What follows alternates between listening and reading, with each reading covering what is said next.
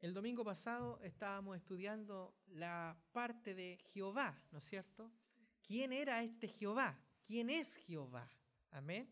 Así que en este sentido, amados hermanos, eh, comprendimos y entendimos que Jehová es nuestro Dios todopoderoso, aquel que creó todas las cosas, aquel que sustenta todas las cosas, aquel que ordena todas las cosas y este ahora pasa a ser nuestro pastor, ¿no es cierto? El que nos guía a toda verdad y a toda justicia. Las ovejas, amados hermanos, son animales que necesitan ser constantemente guiados, necesitan constantemente ser cuidados, ¿no es cierto? Tal vez sea que por esto el creyente, amados hermanos, es comparado con, con las ovejas.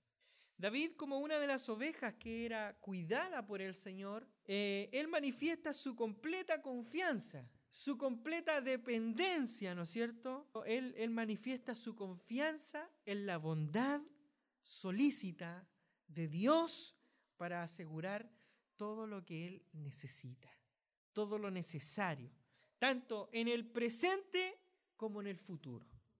Y como veremos a lo largo de este salmo, amados hermanos, la provisión divina de Dios, o sea, el sustento divino de Dios, incluye cosas tan variadas como el alimento, la bebida, el descanso, la protección, la restauración, la compañía, el aliento, la dirección, el consuelo, el gozo, la felicidad y la gloria. ¿sí?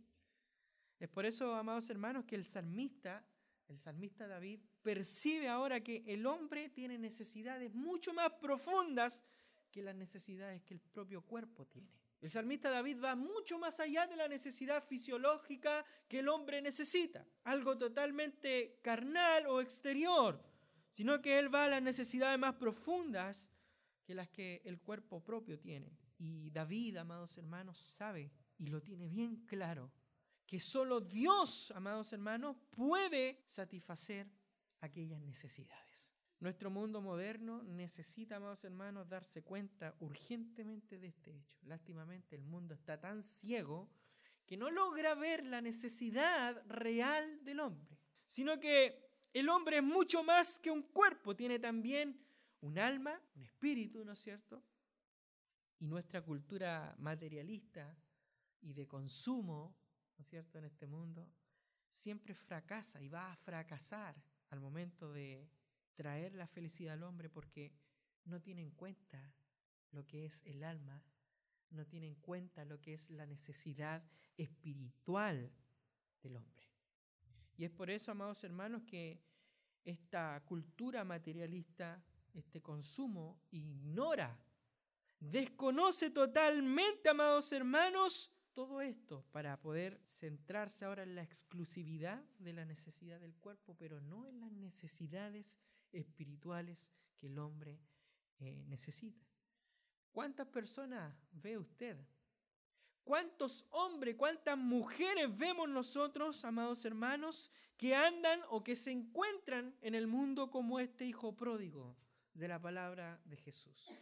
¿Cuántos que están en este mismo momento diciendo, yo perezco de hambre? Como lo dice Lucas capítulo 15, versículo 17. Y la única forma, amados hermanos, de tener la vida en plenitud es volviéndonos a Cristo. Si usted quiere tener una vida plena, usted vuelvas a Cristo. Solo en Él podemos estar completos. Solo en Cristo Jesús el hombre puede estar completo.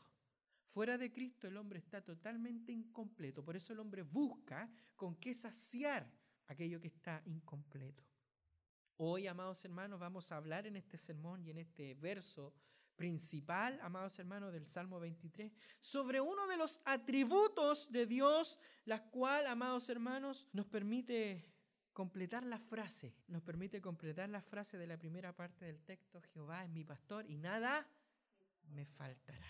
¿Por qué, amados hermanos? Porque nos damos cuenta ahora de que esa confianza de que en este Dios todopoderoso, En este Jehová, sustentador de todo el universo, nos damos cuenta ahora que solamente de Él, amados hermanos, podemos nosotros estar bajo la cobertura de su mano poderosa y nos guía solamente Él, solamente Él, como el buen pastor que se entregó por nosotros. Y no tan solamente que se entregó por nosotros. Es por eso que hoy vamos a hablar de la bondad de Dios. ¿Cómo Dios puede ser tan bueno con nosotros? Como para que el salmista David diga con tanta confianza, nada me faltará. ¿Cómo pudo hacer David para poder, o, qué conocimiento tenía David para poder decir tan flácidamente y tan libremente, nada me faltará? Con esa confianza, ¿qué tenía David de Dios que le podía dar esa confianza? Y es por eso que es importante primero, amados hermanos, definir lo que es la bondad. Lo que es la bondad. Nuestro Señor, ¿se acuerdan ustedes que ahí en, en Marcos 10, 18, cuando Jesucristo le preguntó al joven rico, le dijo, ¿por qué me llamas bueno? le dijo Jesús. Y más encima le da la respuesta, le dice, nadie es bueno, solo uno, Dios. Solo Dios, amados hermanos, es esencial y perfectamente bueno. Fuera de Dios no hay ninguna bondad. Fuera de Dios no hay nada que el hombre pueda tipificar con la etiqueta de bueno. Solamente Dios es bueno. Y esta declaración, amados hermanos, muestra la poca importancia de la justificación por las obras. O sea, el hecho de que nosotros, amados hermanos, sepamos que solamente Dios es bueno, nos da automáticamente a entender que nuestras obras no son importantes. No sirven para nada. Porque solamente Dios es bueno. Ya que ninguno de nosotros, y esa es otra cosa que muchas veces se nos olvida, que ninguno de nosotros es bueno por naturaleza. Ninguno de nosotros es bueno por naturaleza, amados hermanos. Ni siquiera nuestra fe es originalmente nuestra, sino, amados hermanos, que es un regalo de Dios. Miren lo que dice la palabra del Señor ahí en Efesios capítulo 2, versículos 8 y 9. Porque por gracia soy salvo por medio de la fe. Y esto dice, no es de vosotros. Esto dice, es un don de Dios, o sea, un regalo de Dios no por obra, dice, para que nadie se gloríe, para que nadie se gloríe. Entonces, entendiendo esto, amados hermanos, nos damos cuenta que Él, Jehová, Él, amados hermanos, Él es la fuente de todo bien. De Él emanan todas las cosas buenas. Él es la fuente de todo bien. Y es importante, amados hermanos, entender que la noción de la bondad, o sea, el conocer o el tener un conocimiento de la bondad es inseparable de conocer a Dios. O sea, usted no puede hablar de la bondad de Dios si no conoce a Dios y no puede hablar de Dios si no tiene un conocimiento previo de la bondad de Dios o de sus atributos. Él no es Dios, amados hermanos, por lo que nosotros le impongamos a Él, sino que Él simplemente, amados hermanos, es Dios porque Él es Dios en naturaleza y en esencia, y su esencia y su naturaleza es buena. No es que nosotros le tipifiquemos a Dios que es bueno, no, sino que Él por naturaleza, Él es bueno. Él es bondadoso. Bendito sea el nombre de nuestro Señor Jesucristo. Y con respecto a la bondad de Dios, no nos estamos refiriendo, amados hermanos, a la perfección de Dios. No, amados hermanos, ni tampoco a su santidad, ni tampoco a su plenitud de sí mismo, sino que estamos hablando mucho más allá de lo que nosotros pensamos que es la misericordia de Dios. Porque tampoco estamos hablando de que por el hecho de, hablar de la bondad de Dios estamos hablando de misericordia, no.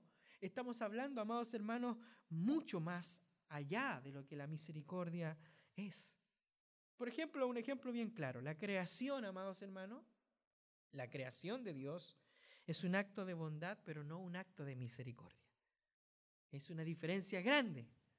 Dios no creó por misericordia a la creación, sino que Dios creó la creación porque Él es bueno. Es por eso que debemos entender, amados hermanos, que cuando hablamos de bondad, estamos hablando de la generosidad Dios.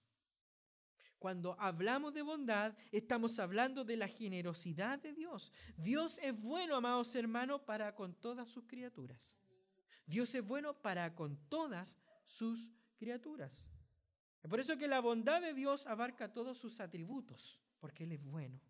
De hecho, hermanos, cuando Él se reveló a Moisés, allí en Éxodo 33, 20, cuando Él se reveló a Moisés en la forma más completa que un simple mortal pudiera soportar, Dios le dijo, yo, dice, haré pasar todo mi bien delante de tu rostro.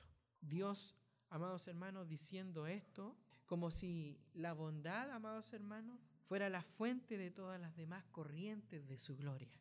Bendito sea el nombre del Señor. Y es por eso que debemos entender algunos aspectos con respecto a la bondad de Dios para poder aferrarnos más fielmente al texto y poder con toda confianza decir, nada me faltará.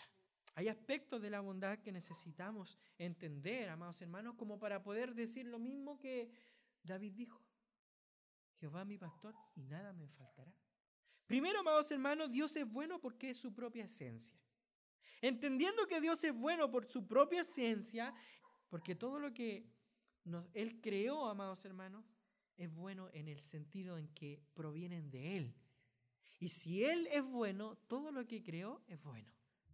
Bendito sea el nombre del Señor. Y por otro lado, amados hermanos, Él es bueno por su propia esencia sin que nadie lo obligue a ser bueno.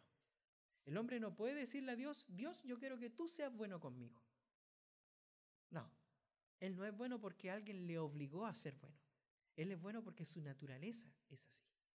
Bendito sea el nombre del Señor. Y esto quiere decir, amados hermanos, que la bondad no es una cualidad de Dios sino que la bondad es su propia naturaleza. Él es bueno no porque tenga una cualidad, sino que Él es bueno porque su naturaleza es así.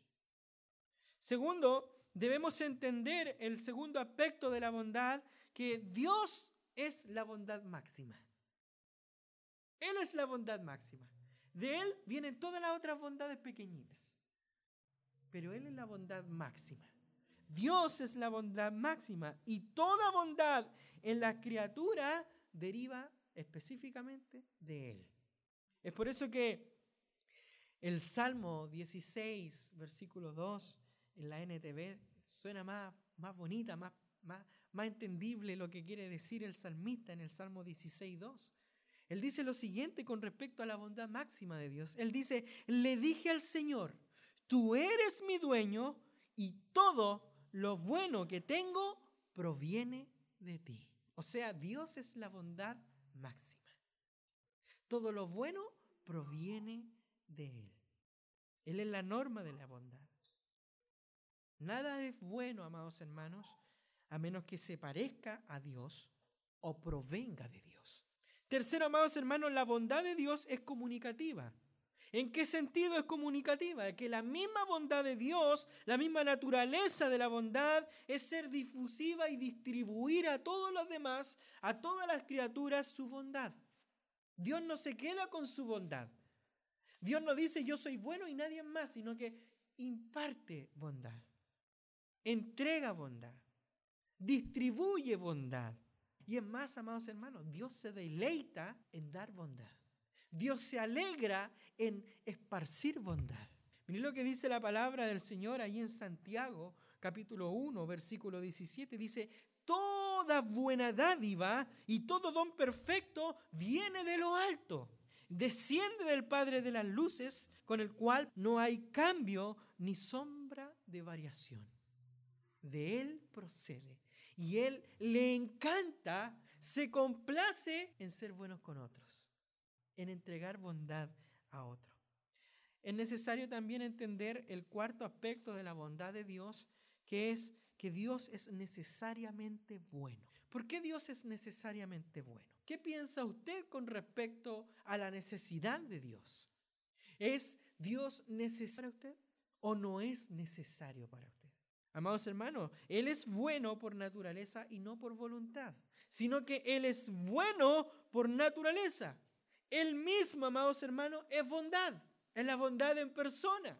Él no puede, amados hermanos, eh, actuar de una forma contraria a lo que es Él en su esencia. Él es bueno. Por tanto, si Él es bueno, todo lo que procede de Él es totalmente bueno. No obstante, Dios también es libremente bueno, amados hermanos. ¿En qué sentido? En que la necesidad de su voluntad no obstaculiza la libertad de sus actos. El hecho de que Dios haga algo que para nosotros es totalmente quizás descontrolante, no quiere decir que Él no sea bueno, sino que al contrario. Todo va ligado a lo que es su buena voluntad. Es por eso que debemos entender cómo se manifiesta esta bondad, cómo, se, cómo nosotros podemos ver esta bondad manifiesta, cómo la podemos distinguir en este mundo. Y es por eso que vamos a hablar sobre la bondad de Dios que se revela en la creación primeramente. La bondad de Dios se revela en la creación. Cuando pensamos, amados hermanos, detenidamente en la criatura que Él creó, tanto nosotros como lo que nosotros vemos en este mundo, es evidente que la bondad de Dios se muestra.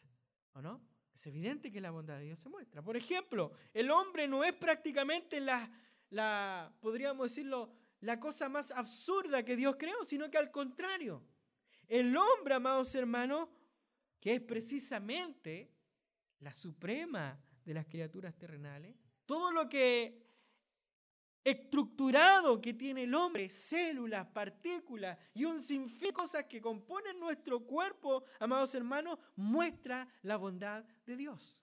Muestra la bondad de Dios. Lo complejo que es el cuerpo humano muestra la bondad de Dios. Bendito sea el nombre de nuestro Señor Jesucristo. Esas manos que tenemos nosotros, creadas para trabajar, amados hermanos, el sueño que Dios nos da para poder descansar cuando estamos cansados y cuántas cosas más, amados hermanos, que podemos hacer con nuestro cuerpo, muestran la bondad de Dios. Muestran la bondad de Dios. Es por eso, amados hermanos, que la bondad de Dios no se limita tan solamente al hombre. La bondad de Dios alcanza a todas las criaturas. Miren lo que dice la palabra del Señor allí en el Salmo 145, versículo 15 al 16. Dice, los ojos de todos esperan en ti y tú les das su comida a su tiempo. Abres tu mano y colmas de bendición a todo, dice, a todo ser viviente. ¿Se da cuenta que la bondad de Dios no está tan solamente limitada, amados hermanos, al hombre, sino que a todas sus criaturas? Es maravilloso notar, amados hermanos, que Dios ha hecho abundante esa provisión que nosotros necesitamos para ahora suplir aquellas necesidades, no tan solamente humanas, que hay de los pájaros, que hay de los animales del campo, que hay de los peces en el mar. Mire lo que dice la palabra del Señor en el Salmo 136, versículo 25. Dice la palabra del Señor, el que da alimento a todo ser viviente, porque para siempre es su misericordia. Es por eso que podemos ver que la bondad de Dios cubre la tierra y toda la creación que hay en ella. La palabra del Señor habla claro allí en el Salmo 33, versículo 5, donde dice, de la misericordia de Jehová está llena la tierra. O sea que toda la tierra está llena de la misericordia y de la bondad de Dios. Qué maravilloso poder entender. Y es evidente la bondad de Dios, amados hermanos, en el cuidado de, todo esto, de todo lo que eh, las criaturas necesitan. Y no tan solamente se preocupa por las formas más altas de la creación, sino que este Dios bueno, este Dios soberano, también se preocupa de las cosas más bajas. El salmista David proclama allí en el Salmo 104, versículo 24, dice, cuán innumerables, dice, son tus obras, oh Jehová. Hiciste todas ellas con sabiduría, dice, la tierra está llena de tus beneficios. Cuán bueno es el Señor, cuán bueno es el Señor, hermanos.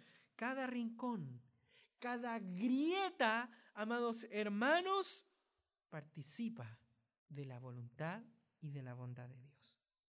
Él preserva al hombre, Él preserva a la bestia, Él preserva a las criaturas. En palabras del apóstol Pablo, como lo dice ahí en Hechos capítulo 14, versículo 17, dice, haciendo bien, dándonos lluvias del cielo y tiempo fructífero, llenando de sustentos y de alegría nuestros corazones. Dios protege a sus criaturas de mil peligros. De hecho, amados hermanos, Dios le protege a usted de mil peligros que siquiera usted, ni siquiera usted sabe.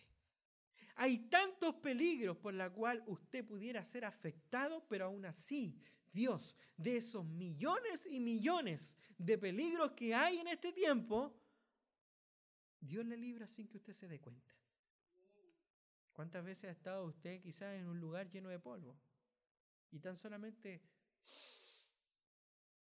¿Y sus pulmones automáticamente puede captar alguna enfermedad? ¿Y no le ha pasado nada? ¿Cuántas veces usted se ha cortado? Y quizás si no fuera por la bondad de Dios, que la sangre cicatrizara, amados hermanos, estaríamos todos infectados. Si no fuera por la bondad de Dios que nuestro cuerpo tuviera glóbulos rojos, glóbulos blancos en defensa de las enfermedades, ¿dónde estaría la creación de Dios? Bendito sea el nombre de nuestro Señor Jesucristo. Dios protege a sus criaturas de mil peligros que ni siquiera sus propias criaturas saben cuida de los animales, les colma de abrigo, les da alimento, se, se sacian de bien. Es tan cuidadoso nuestro Dios que incluso le dio instrucción al pueblo de Israel con respecto al buey, a un animal. Y le dijo al pueblo de Israel que lo dejara disfrutar desde el canso del día de reposo y que comiera mientras trabajaba. Dice, no pondrás bozal al buey cuando trillare. Deuteronomio 25, 4. Y es más, aún así, si el buey, un animalito tan simple, amados hermanos, estaba en algún apuro durante el día de reposo, había que dejarlo en libertad porque Dios lo dijo que se hiciera así. Es tan grande la voluntad de Dios y la bondad de Dios que incluso Dios mismo amenazó al pueblo de Israel en acortarle la vida, el tiempo de estadía en este mundo, si trataban mal a los pajaritos. A ese nivel de bondad Dios se muestra en su creación, amenazando a todo un pueblo que si le hacían algún daño a un pajarito, Dios les acortaría la vida. Pastor, ¿dónde sale eso? Deuteronomio 22, versículos 6 y 7. Y como Dios también se preocupa de las cosas inanimadas, Dios es tan bueno, es tan soberano, que aún así se preocupa de las flores de este mundo. Él dice ahí Jesucristo en Mateo capítulo 6, versículo 28 al 29, ¿por qué os afanáis? dice el Señor. Considerad, dice los lirios del campo, cómo crecen, no trabajan ni hilan. ¿Cuánto más Dios podrá suplir vuestras necesidades? Es importante, amados hermanos, y, me da un poco de, de nostalgia el poder entender hasta hasta aquel punto que se inclina Dios para cuidar de su creación, hermanos. A tanto de amenazar a toda una nación si trataba mal a un pajarito. Ve ahí usted la bondad de Dios. Hermano, Dios se preocupa hasta lo más bajo de la humanidad. Hasta lo más bajo de la humanidad, permitiendo así que los pobres recogieran gavilla en los campos. Levíticos 23, 22. Y aún así con los malhechores, Dios era tan bueno con los malos que les dijo que el criminal solamente tenía que recibir no más de 40 azotes. Mire que Dios es bueno, ¿no? O sea, tiene su castigo, pero hasta 40 no más, nada más. Dios es bueno, ¿no? Amados hermanos, hasta el más ingrato hasta el inmerecedor e impío que no merece nada sino solamente castigo, ira, justicia, disfruta de las bendiciones de los rayos del sol y de la lluvia. Cuán grande es la bondad de Dios en su creación. Pero no nos quedemos tan solamente con la bondad de Dios en la creación. ¿Qué pasa con la bondad de Dios ahora en la redención? Cuán glorioso es saber que la totalidad del Evangelio, amados hermanos, no es más que un espejo de la, de la bondad de Dios. El Evangelio muestra la bondad de Dios. Cuando leemos en Lucas 2.14, nos damos cuenta que el resumen que los ángeles le dan a conocer a los hombres simplemente, amados hermanos, la bondad de Dios, mostrada en la persona de Cristo. Ellos dicen, buena voluntad, buena voluntad. Estamos hablando de bondad. Buena voluntad para quién? Para con los hombres. La redención, amados hermanos, o mejor dicho, la salvación se originó en la bondad de Dios. Allí se originó la salvación. Cuando el hombre cayó en el pecado, amados hermanos, en el principio la bondad no se mantuvo a un lado como expectante de lo que estaba sucediendo, sino que al contrario, sino que Dios usó por medio, métodos soberanos, Él recuperaría, dijo, lo que se había caído. Lo que nos dice Génesis 3.15, en la cual Dios prometió un Salvador. Y ahí la bondad de Dios, amados hermanos, porque si Dios no hubiese sido bondadoso, ¿qué hubiese pasado con Adán y Eva? Sino que al contrario, la bondad de Dios prometió un Salvador, Jesucristo. Si Dios hubiese sido un Dios tirano, hubiese mandado a todos al castigo eterno. Pero no lo quiso así, sino que al contrario, amados hermanos, prometió un Salvador. ¿Cuánta bondad es esa, no? Maravilloso, maravilloso poder comprender esa bondad. Miren lo que dice Primera de Juan, capítulo 4, versículo 8. Nos dice que Dios es amor. Dios es amor. Y esta bondad amorosa era totalmente inmerecida por nosotros. No merecíamos ese amor. Él, amados hermanos, Jehová Dios de los ejércitos, el Cristo de la gloria no tenía necesidad alguna de crearnos y tampoco tenía la necesidad de salvarnos. Por eso que la obra divina de la creación fue un acto de bondad. Pero la obra de salvación muestra mucho más la bondad de Dios. El hecho de que Dios haya sido bueno para crear algo muestra su bondad. Pero el hecho de Dios dar su vida por aquello que creó muestra mucho más aún su bondad. Bendito sea el nombre de nuestro Señor Jesucristo. En la redención, amados hermanos, la bondad vence la justicia. La bondad divina para con el hombre en la salvación es una bondad incluso mayor de la que se le manifestó a Cristo durante un tiempo. Y qué interesante poder comprender esto. En Juan 3:16, amados hermanos, la conocida frase de todos los cristianos, la frase que más resalta, ¿no es cierto? ¿Qué dice San Juan 3:16? Porque de tal manera amó Dios al mundo. Y esa es la frase que resalta al principio, porque de tal manera. Es decir, por la calidad del amor de Dios hacia los pecadores, amó tanto al mundo que pareció no amar a su Hijo durante un tiempo. Amó más al mundo que pareció no amar a su Hijo por un tiempo. Prefirió escatimarnos, o sea, prefirió Él aferrarse a nosotros antes que a su Hijo. Dios en su amor prefirió oírle gemir a Él y no a nosotros. Dios en su soberanía, en su amor, en su bondad, prefirió, amados hermanos, que Él muriera y no nosotros. Pregunto en esta noche, ¿qué manifestación de amor más alta podríamos tener jamás? Si alguien me dice a mí, es que yo no he encontrado bondad alguna en Cristo Jesús, es que yo no he recibido lo que yo tengo que recibir, porque muchos van a Cristo por lo material más, más que por lo espiritual. Pero amados hermanos, ¿qué manifestación de amor más alta que la que Dios hizo en la cruz del Calvario, amados hermanos, podríamos tener jamás? Y sigo preguntando, ¿cómo no confiar en aquel que entregó su propio Hijo para sostenernos a nosotros en todas nuestras necesidades? ¿Cómo no confiar en este? que entregó a su Hijo para satisfacer nuestras necesidades, angustias y temores. Y vuelvo a preguntar, ¿cómo no sentirse escuchado, pastoreado, consolado y acompañado por el pastor de los pastores? ¿Cómo no decir, entendiendo todo esto, que en Él nada me faltará? ¿Cómo después de haber comprendido que Dios prefirió salvarnos a nosotros. No puede haber en nosotros esa confianza como para decirle al Señor, en ti nada me faltará. ¿Cómo no entender el sacrificio de amor en la cruz del Calvario?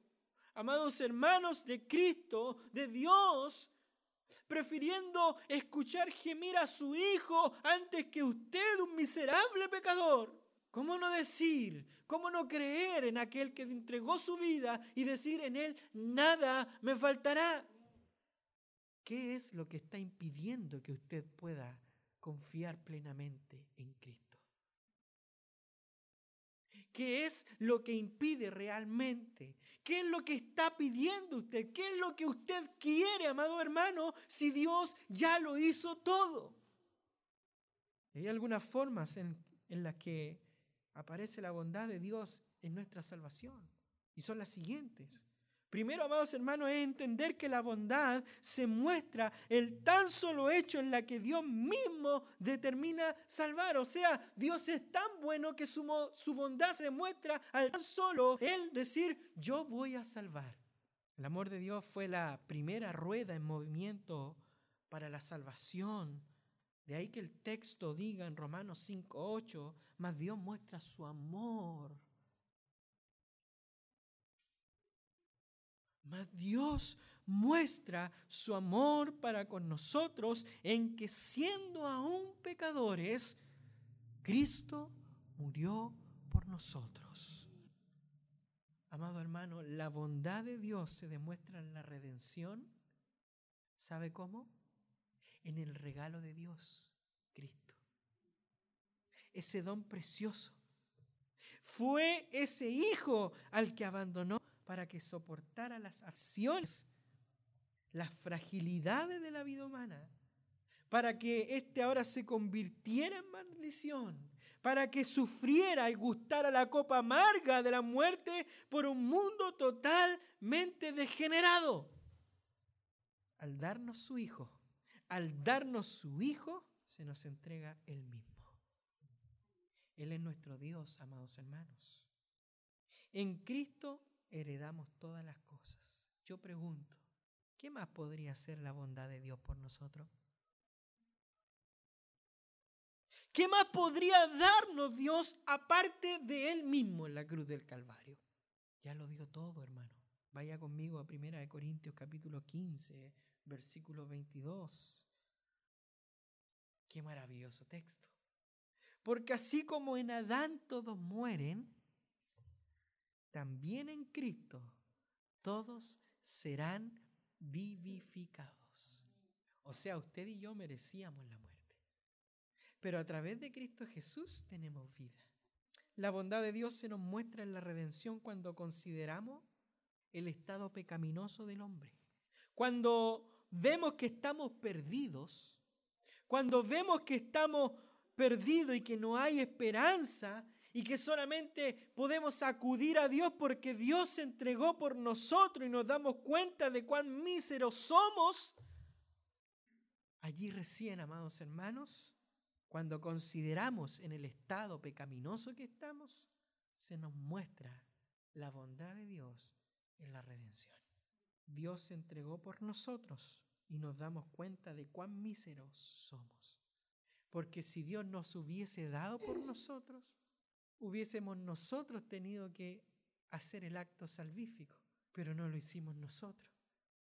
Cuán miserables somos, cuán pecaminosos éramos, que uno ocupó el lugar de nosotros, el justo por los injustos.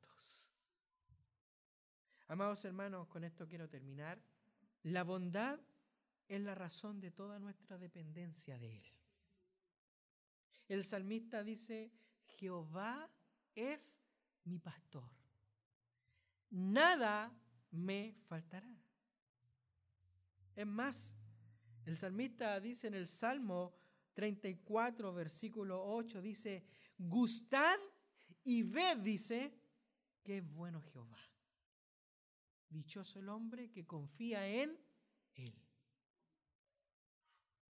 Pregunto esta noche, ¿quién es mejor que Dios? ¿Quién, amado hermano, amada hermana, quién es mejor que Dios? ¿Y quién es más digno de confianza que Él? ¿Quién? Su bondad, amados hermanos, es nuestro primer motivo de confianza. Confiamos en Dios y creemos en Dios porque Él es bueno. Si solo lo vemos a Él como un juez, lo único que vamos a hacer es huir de Él. Es la bondad de Dios que nos atrae a Él. Es la bondad de Dios la que nos atrae a Él y nos conduce al arrepentimiento. Nuestra confianza en Él, amado hermano, aunque usted no lo crea, le glorifica. ¿Confía usted en su Señor? La confianza en Él le glorifica, amados hermanos. Él jamás decepciona, amados hermanos, esa fe que se, que se echa en los brazos de su bondad. Él no decepciona, amados hermanos. El mundo puede decepcionarte, pero Dios en su bondad es tan soberano, es tan bueno que no te decepciona. La bondad de Dios es la esencia de la confianza del creyente. Su bondad permanece para siempre y por eso nunca deberíamos, ojo aquí, amados hermanos, si la bondad de Dios es la esencia de la confianza del creyente y si su bondad permanece para siempre, nunca, amados hermanos, deberíamos desanimarnos cuando nos vemos falto de algo que necesitamos. Muchas veces yo veo en ustedes y andan así como que, ¿le falta algo, hermano? Seame sincero, ¿le falta algo? Sí, a todos nos falta algo, ¿o no? Todos tenemos necesidades, ¿sí? Pero confiemos en el Señor.